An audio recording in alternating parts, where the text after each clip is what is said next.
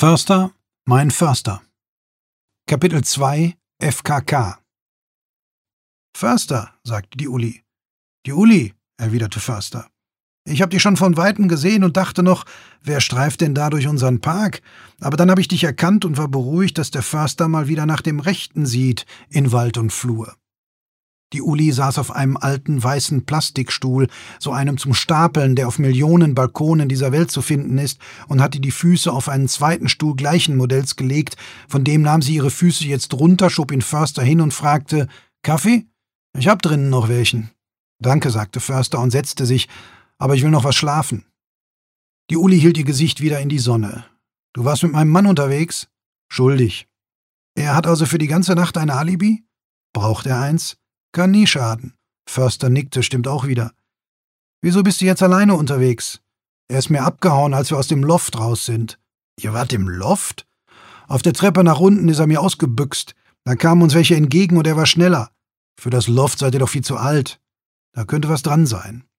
Was im Loft passiert war, dazu wollte Förster lieber keine Angaben machen.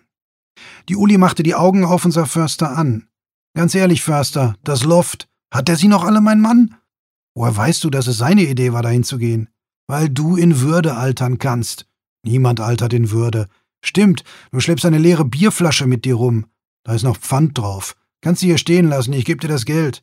Nee, nee, es war mir nur zu blöd, die irgendwo stehen zu lassen oder irgendwo runterzuschmeißen. Interesse an einem Haustier? Wieso? Ich hätte einen Hamster im Angebot.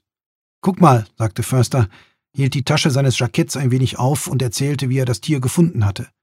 Wie kommt ein Hamster denn so weit? Mit so kurzen Beinen? Da sind doch gar keine Häuser in der Nähe. Ich nehme ihn erstmal mit nach Hause. Vielleicht macht ja jemand einen Aushang. Ich glaube, sagte die Uli, ich habe noch nie einen Aushang gesehen, dass jemand einen entlaufenen Hamster sucht. Ich denke, das lohnt sich nicht, die werden ja nur zwei Jahre alt, und wenn einer weg ist, ist er eben weg. So ein Hamster ist das reinste Vergänglichkeitssymbol. Die Uli ging zu einem Tisch, der ein paar Meter neben den Plastikstühlen stand, griff nach einer Packung Zigaretten und zündete sich eine an. Förster, sagte sie nach ein paar Zügen, weißt du, was mit dem Fränge los ist? Es war klar oder zumindest nicht unwahrscheinlich gewesen, dass diese Frage aufkommen würde, weshalb Förster ja erst ganz kurz daran gedacht hatte, sich wegzuschleichen, bevor die Uli ihn bemerkte. Ach, Uli, sagte Förster, das bringt nichts.